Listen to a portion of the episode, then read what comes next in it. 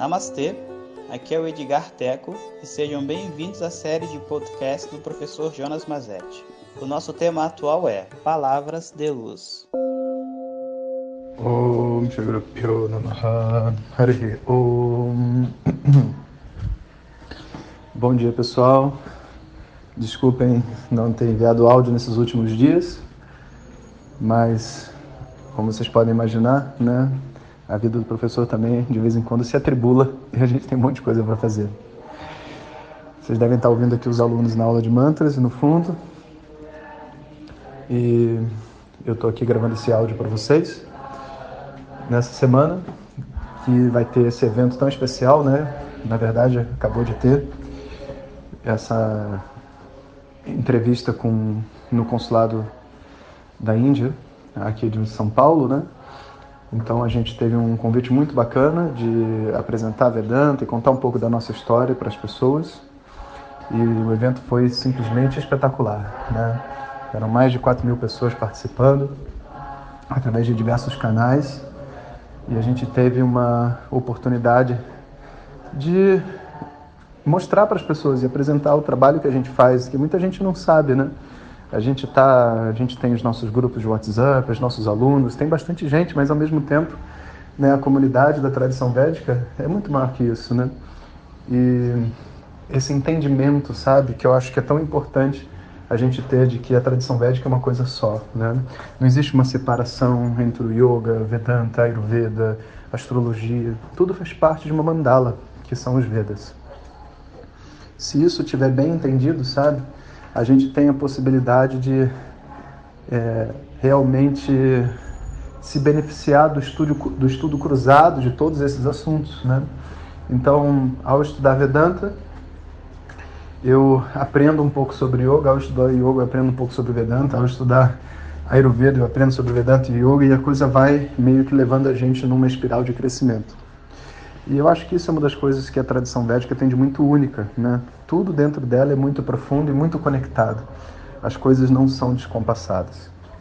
É óbvio que apesar de estar dizendo isso para vocês, muitas outras pessoas vão dizer coisas diferentes, e até indianos, e sabe, e pessoas dedicadas e etc, porque existe uma, uma visão de segregação e de preocupação em se manter, vamos dizer assim, é, protegido, desconectado de todos os outros assuntos que existem, sabe?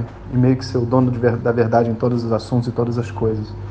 Mas, de verdade, eu acho que essa época, né, onde as pessoas realmente acreditam em pessoas simplesmente dizendo coisas que não fazem sentido lógico, sabe? É, passou. Realmente não tem mais como a gente aceitar que a filosofia do yoga é diferente da filosofia do Ayurveda, que é diferente da filosofia de Vedanta, sendo que tudo vem do mesmo Vedas, né? Será que o Vedas é esquizofrênico, né? E fez uma filosofia diferente para cada área de conhecimento? Ou será que um professor que estuda Vedanta, ele não entende de Ayurveda, porque ele não estudou Ayurveda? E um professor que estuda Ayurveda não necessariamente entende de yoga, porque ele não estudou yoga. E quem estuda yoga asanas não entende nada de filosofia, porque não estudou a filosofia. E estudar filosofia não é decorar os nomes em sânscrito dos corpos, entende? Só passa 12 anos estudando, não é para decorar nada. Pensa bem, pensa bem, sabe? Como que faria sentido a tradição védica ser toda segregada, vindo do mesmo Vedas? Como que isso faria sentido? É simplesmente demais para a cabeça. Quando a gente analisa os textos é, de Vedanta, do Tantra, do Yoga, do Ayurveda, é tudo exatamente a mesma coisa. Não tem nenhuma diferença. As diferenças que tem é o tanto que a pessoa não sabe estudar de sânscrito, sabe? Ela é, confia nas traduções que vieram lá da Alemanha, que passou para os Estados Unidos, que chegou até a gente de uma forma totalmente torta, onde Satchitananda né, é Sat é uma coisa, Chit é outra coisa, a consciência, e Ananda é a felicidade, e a gente está em busca de Satchitananda, sabe? E isso é uma, um verdadeiro, vamos dizer assim, é, sacrilégio, sabe? De uma tradição tão profunda, tão integrada, tão conectada, cujo o nome, né, dentro da própria tradição, o nome para toda a espiritualidade é yoga, união.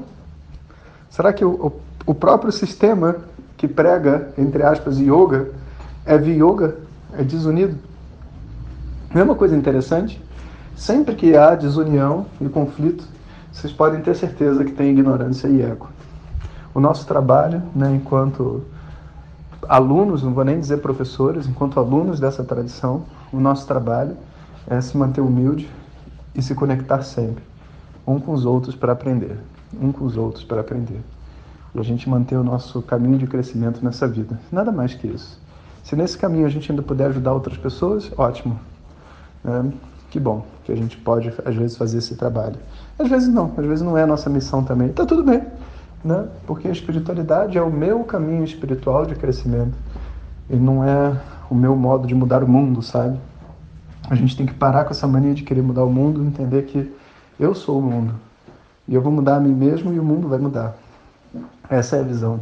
Se todo mundo pensasse assim, né, a gente teria um mundo melhor. Então, assistam a palestra se vocês ainda não assistiram. Está lá disponível nas redes sociais. E a gente se encontra amanhã. Om Shanti Shanti Shanti. Muito obrigado por ter escutado. Essas são apenas algumas gotas do infinito oceano de conhecimento da tradição védica. Para receber nossos áudios diretamente, clique no link que acompanha o título desse áudio ou baixe o nosso aplicativo Vedanta Zap. Om Tat Sat.